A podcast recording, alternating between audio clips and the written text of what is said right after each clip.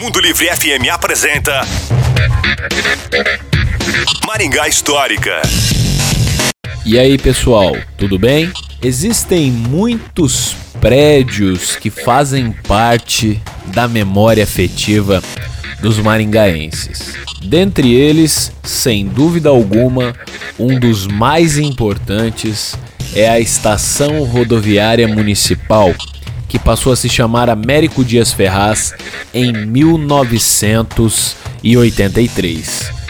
É nesse local que nós temos a passagem de dezenas de milhares de pessoas todos os anos, chegando ou saindo da cidade de Maringá. A sua estrutura apresenta uma arquitetura modernista e bastante marcante para o período ao qual foi inaugurado, em 1962. Se você tem mais de 20, 25 anos, certamente você vai se lembrar desse prédio que ficava localizado ao lado da Praça Raposo Tavares.